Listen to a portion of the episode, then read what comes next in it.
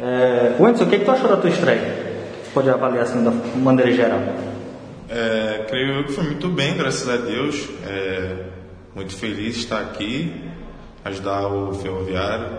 É, creio que fui muito bem, pude ser feliz em dar uma assistência e poder contribuir com a vitória do clube.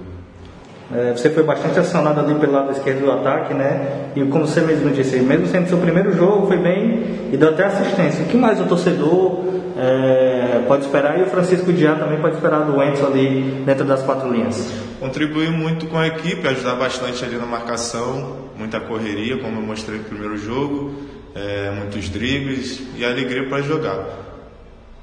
É, você chegou no decorrer da competição, né? É, você acha que a equipe tem capacidade ainda de alcançar essa primeira colocação, que já dá vaga na Copa do Brasil do ano seguinte?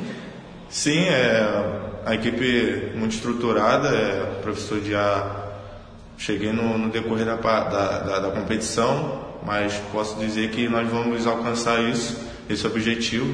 É uma equipe muito, muito forte e a gente está focado para alcançar esse, esse objetivo. É pouco tempo, né? Não sei como é que estava lá o Campeonato Carioca, mas aqui no Ferroviário são dois jogos a cada dois dias, né? Vocês já se apresentaram, amanhã já encerra a preparação para jogar na sexta-feira contra o Barbária. É, é, descansar e preparar o psicológico para estar tá totalmente pronto para os jogos a cada dois dias?